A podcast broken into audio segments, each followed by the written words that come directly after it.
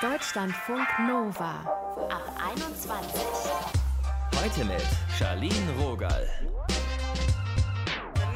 Wir werden immer perfektionistischer. Das hat eine Studie vom letzten Jahr herausgefunden. Wir überhäufen uns mit zu hohen Ansprüchen an uns selbst, machen uns Druck, nöscht es gut genug.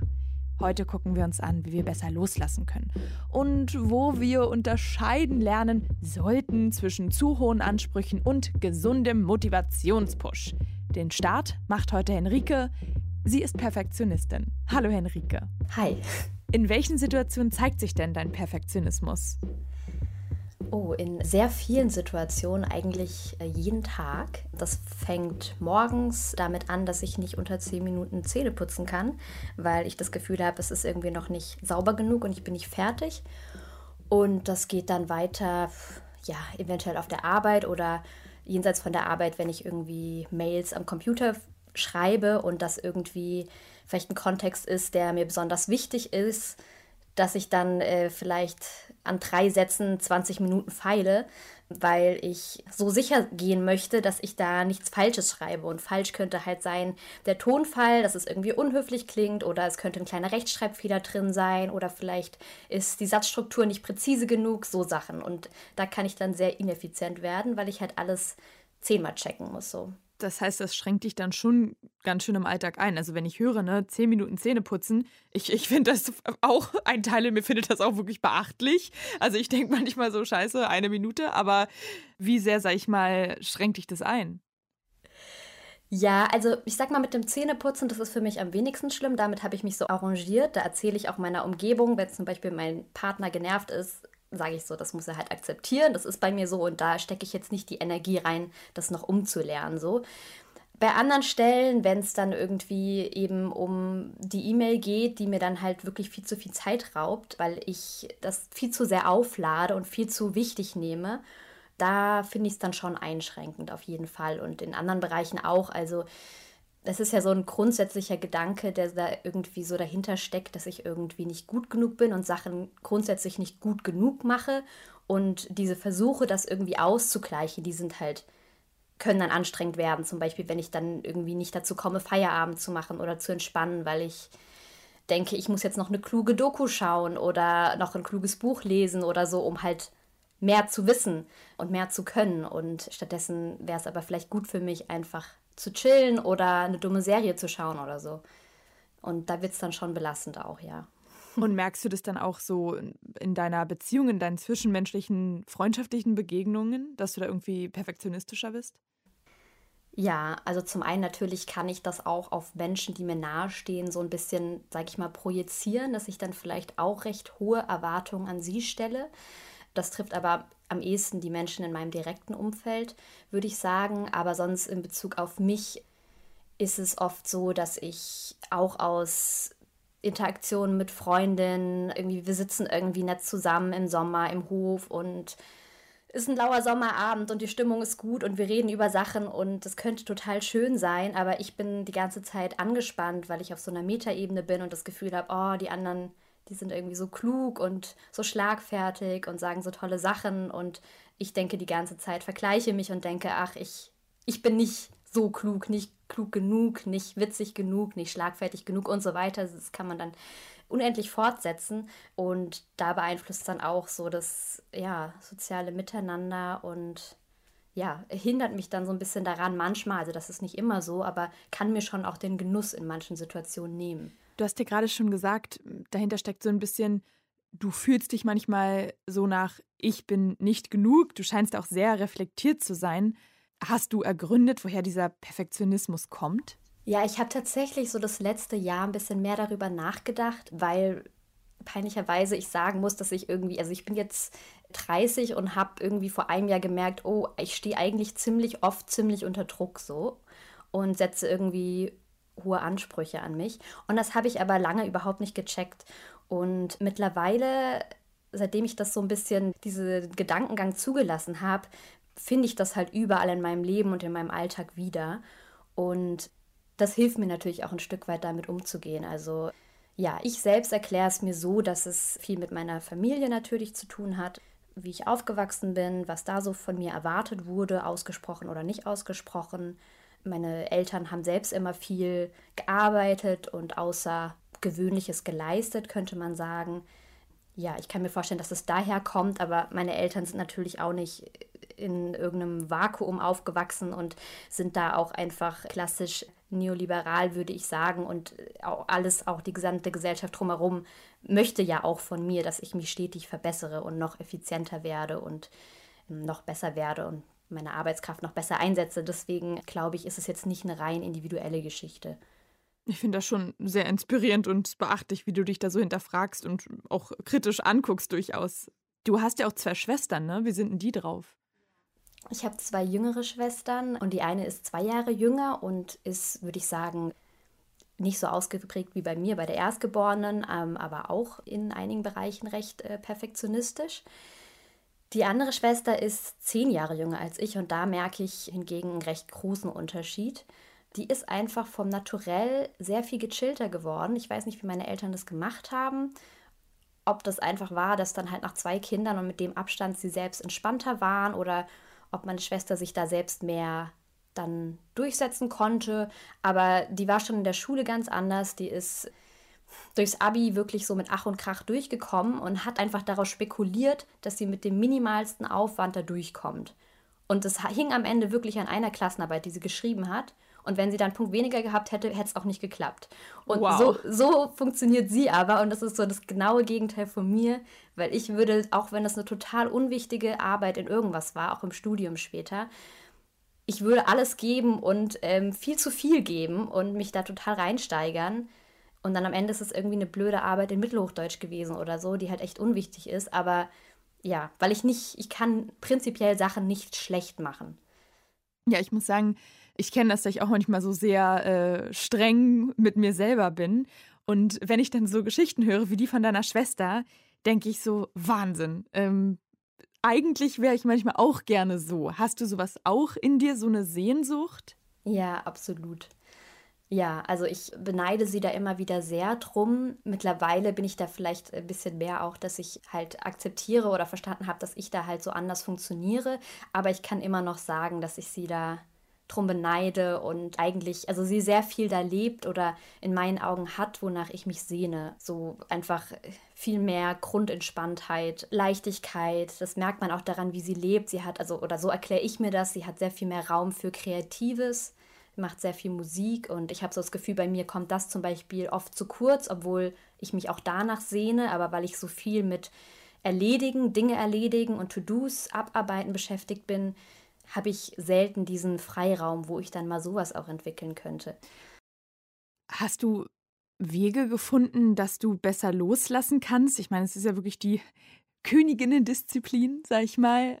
Bist du da einen Schritt vorangekommen? Weil du hast dich ja jetzt so, finde ich, so, so wirkt es, so selber geknackt und du beobachtest dich und kannst du manchmal schon das, das Umsetzen ein bisschen mehr in den Flow zu kommen und auch mal gut sein zu lassen. Ja, ja, ich würde schon sagen, dass irgendwie das so mehr so zu reflektieren mir hilft manchmal dann so halt, weil ich dann mehr einen Blick auf mich habe und merke, oh, also manchmal merke, manchmal auch nicht, aber manchmal im Nachhinein erst, oh, jetzt äh, machst du gerade das und das wieder, jetzt bist du wieder in diesem Modus und oder hier geht es gerade um Ansprüche und dann kann ich das manchmal auch zumindest eindämmen. Jetzt vielleicht nicht ganz loswerden, aber zum Beispiel jetzt auch bei nahen Menschen in meinem Umfeld, die wissen das von mir und die greifen das dann manchmal auch auf und sagen so, nee, du musst jetzt nicht mehr diese Doku schauen. Guck doch eben, schau eine leichte Serie. Und das mache ich dann halt auch manchmal. Genau, und also die Kunst ist ja auch, das habe ich davor auch gemacht. Das muss man jetzt nicht, also ich habe jetzt auch nicht die ganze Zeit gearbeitet. Das wäre übertrieben, das so darzustellen. Aber davor habe ich mich dann halt vielleicht schlecht gefühlt dafür. Also weil ich dachte, ich sollte eigentlich was anderes machen. Ich sollte eigentlich gerade daran arbeiten, besser zu werden. Kannst du deinem Perfektionismus auch was Positives abgewinnen? Weil in gewisser Weise ist es ja auch eine gute Eigenschaft, dass du sehr gründlich bist, sehr ehrgeizig. Ja, ja, ich bin gründlich und sehr zuverlässig und ich denke, wenn Leute mir Dinge, Aufgaben übergeben, dann können die sich 100% darauf verlassen, dass ich das irgendwie mache und dass ich das ordentlich oder nach Bestbemühung irgendwie mache. Ja, das ist natürlich dann so eine gute Seite auch davon, wobei ich glaube, dass das auch funktioniert, ohne halt diese Grundüberzeugung zu haben, dass man nicht gut genug ist. Und ich würde sagen, das ist so ein bisschen der Kern von, oder wie ich für mich Perfektionismus definiert habe. Deswegen würde ich sagen, es ist grundsätzlich eher was Negatives. Ja, klar hat das in manchen Bereichen, also es kommt vielleicht einfach auf die Art der Ausprägung an. Also bei mir ist es, glaube ich, auch dadurch, dass ich mir dessen jetzt bewusster bin, ähm, schränkt es mich in manchen Lebensbereichen wieder weniger ein, als das auch mal der Fall war. Und sagt deine Schwester auch manchmal, dass sie das gut findet oder dass sie sich da gerne was abgucken möchte oder ist das jetzt meine Traumvorstellung? Meine junge, also meine ganz mhm. junge Schwester. Es hat sie noch nie gesagt. Eigentlich äh, schade. Ähm, ich könnte sie mal fragen. nee, Keine perfekte nie... Schwester. ja. Nee, hat sie noch nie gesagt.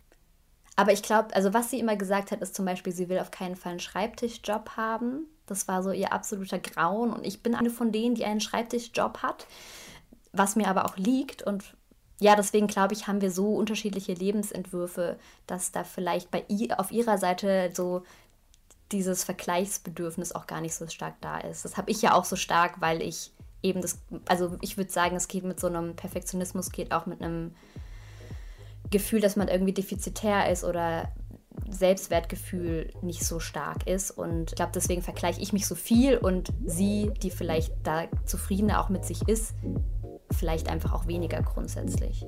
Ehrliche Worte. Die kamen von Henrike. Sie hat mit uns über ihren Perfektionismus gesprochen.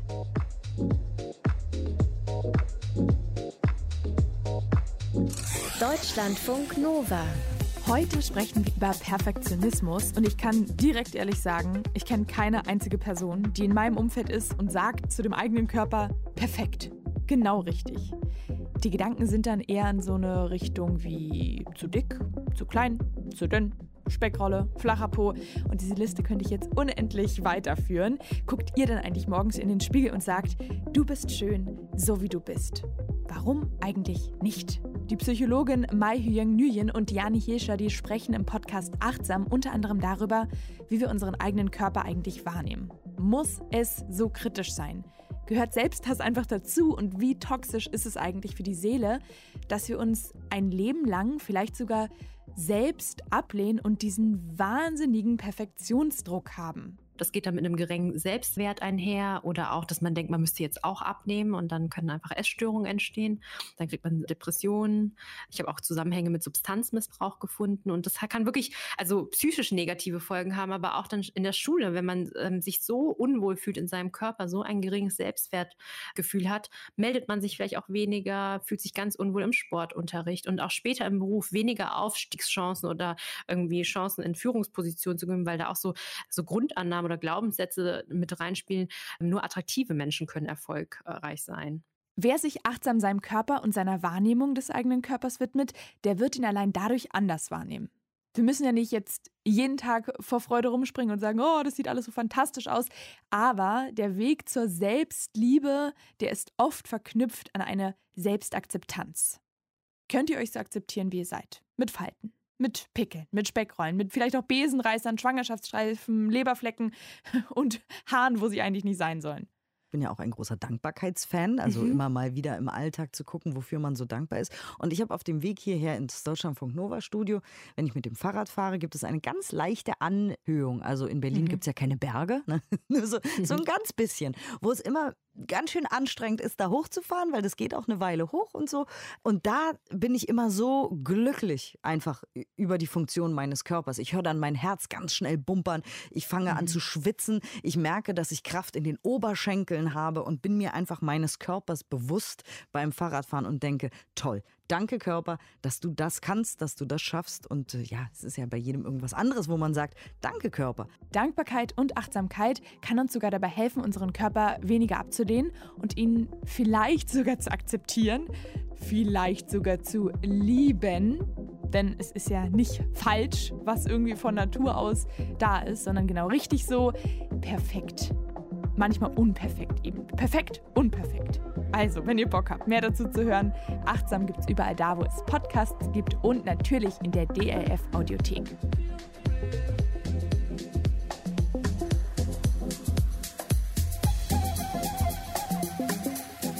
Deutschlandfunk Nova. Perfektionismus kann antreiben. Er kann uns aber auch echt blockieren. Das haben wir von Henrike gehört. Was ich tun kann, wenn ich darunter leide, dass immer alles perfekt sein muss, im Job, in der Ausbildung, vor allem im Studium, das habe ich mit dem Psychologen Michael Kugiali von der Studienberatung der FU Berlin besprochen. Hallo. Ja, hallo. Wie oft geht es denn um Perfektionismus in Ihren Beratungen? Ja, also ich würde sagen, in den Beratungen der psychologischen Beratungsstelle an der FU ist es schon ein häufiges Thema, wie es generell auch in Psychotherapien ein häufiges Thema ist. Und was sind da so die Symptome des Perfektionismus? Naja, also meistens ist das Problem, dass man annimmt, äh, dass je perfektionistischer ich an eine Sache rangehe, desto besser wäre das Ergebnis. Das heißt, wenn ich möglichst hohe Standards an mich setze, dass dann auch meine Leistung entsprechend gut wird. Und das ist tatsächlich ein Missverständnis. Also es gibt irgendwann einen Punkt, wo diese Leistung dann kippt. Das ist nicht je mehr, desto mehr, sondern an einem bestimmten Punkt, wenn ich meine Ansprüche zu sehr an mich hochschraube, wird die Leistung eher abnehmen. Ja, also wenn Sie sich vorstellen, Sie wollen eine Hausarbeit schreiben und möchten den perfekten Einstieg schreiben in diesen Text, dann kann dieser Druck, den ich mir mache, dass ich jetzt einen perfekten Einstiegssatz formuliere, dazu führen, dass ich drei Stunden an einem Satz stecke und dann irgendwann frustriert aufgebe. Ja, da finde ich mich äh, auch wieder, muss ich sagen. Ich fühle mich ein bisschen ertappt.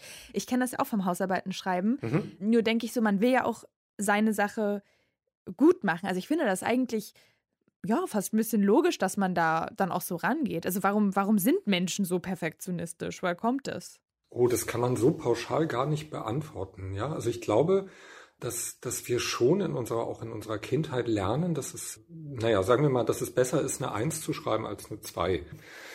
Und prinzipiell ist es ja eigentlich auch gut, wenn wir einen Standard setzen für uns selbst und sagen, wir möchten etwas Gutes abliefern. Das Problem ist halt nur, dass manchmal man dann ein bisschen verfehlt, wie eigentlich zum Beispiel so ein Schreibprozess überhaupt abläuft. Wenn Sie sich vorstellen, Sie haben einen Maler, einen Künstler, der geht ja nicht an ein Gemälde ran und malt oben links den perfekten Quadratzentimeter, wie der am Ende aussehen muss. Ja, also ich würde unterstellen, dass die Mona Lisa zum Beispiel nicht so entstanden ist, sondern dass das ein Prozess ist, wo sich dieses Kunstwerk über ja, grobe äh, Entwürfe dann immer mehr einem konkreten Kunstwerk annähert. Ja, und komischerweise haben wir aber ausgerechnet bei universitären Tätigkeiten wie dem Schreiben von Hausarbeiten oder Artikeln oder dem Vorbereitungen von Prüfungen die Vorstellung, dass wir direkt am Anfang schon etwas Perfektes produzieren müssen. Das ist, äh, trifft nicht die Realität, wie so etwas passiert. Sie haben ja vorhin auch angesprochen, dass irgendwann diese Balance kippt. Wann treibt dann Perfektionismus nicht mehr an, sondern killt die Produktivität vielleicht auch? Ja, killt die Produktivität ist genau der richtige Ausdruck. Also Perfektionismus ist nicht mehr antreibend, wenn er uns wirklich eher frustriert. Stellen Sie sich vor, Sie haben einen zehnjährigen Sohn ungefähr und Sie wissen, Ihr zehnjähriger Sohn hat so ein paar Probleme mit Mathematik. Und jetzt haben Sie den Morgen der nächsten Mathematikarbeit. Und Sie wissen, dass Ihr, Ihr Sohn das irgendwo auch beherrscht. Und jetzt verabschieden Sie ihn an Ihrer Wohnungstüre oder an der Haustüre und schicken den an seine Schule. Und was geben Sie ihm mit auf den Weg? Ich sage, naja, schreib eine Eins, sonst brauchst du nicht nach Hause kommen. Genau, zum Beispiel. ja, also Sie können sagen, schreib eine Eins, sonst brauchst du nicht nach Hause kommen oder du darfst dir keinen Fehler erlauben. Ne? Also alles andere als eine Eins wäre ein Versagen. Ja, und das wirkt natürlich sehr grotesk. Das würde man mit Kindern nie machen. Blöderweise macht man das aber sehr häufig mit sich selbst. Wenn viele Studierende in eine Prüfung gehen, dann sagen sie zum Beispiel zu sich selbst, wenn das keine Eins wird, dann bin ich ein Totalversager. Und naja, dieser Umgang mit sich selbst kommt eher einer Art Selbstbestrafung gleich und einer Selbsthemmung und äh, führt dann dazu, dass ich meine eigentliche Lernleistung gar nicht abrufen kann. Sind es vielleicht einfach so diese Glaubenssätze, diese Botschaften, die wir von unseren Eltern verinnerlicht haben?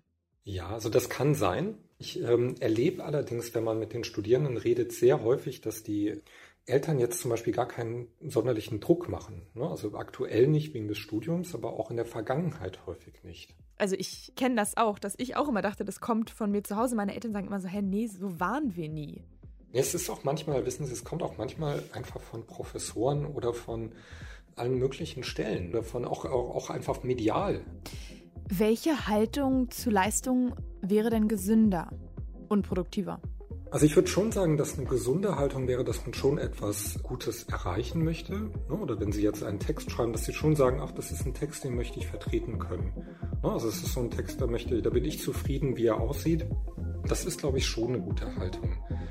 Nur, ich glaube, man muss sich von dem Anspruch entfernen, dass er perfekt ist. Und im Zweifel dann einfach mal weglegen und mal kurz durchatmen und dann vielleicht fällt es ein bisschen leichter auch loszulassen. Psychologe Michael Kugiali war das für euch von der Studienberatung der FU Berlin. Ihr Lieben, das war's an dieser Stelle. Seid sanft zu euch und im Zweifel gebt euch doch mal die Ratschläge, die ihr einer Freundin oder einem Freund geben würdet. Da sind wir ja meistens nicht so streng. Den Tipp habe ich neulich erst selbst bekommen. Danke fürs Mitfühlen und Mitdenken heute. Mein Name ist Charlene Rogal. Tschüss. Deutschlandfunk Nova ab 21. 21. Montags bis freitags ab 21 Uhr und auf deutschlandfunknova.de.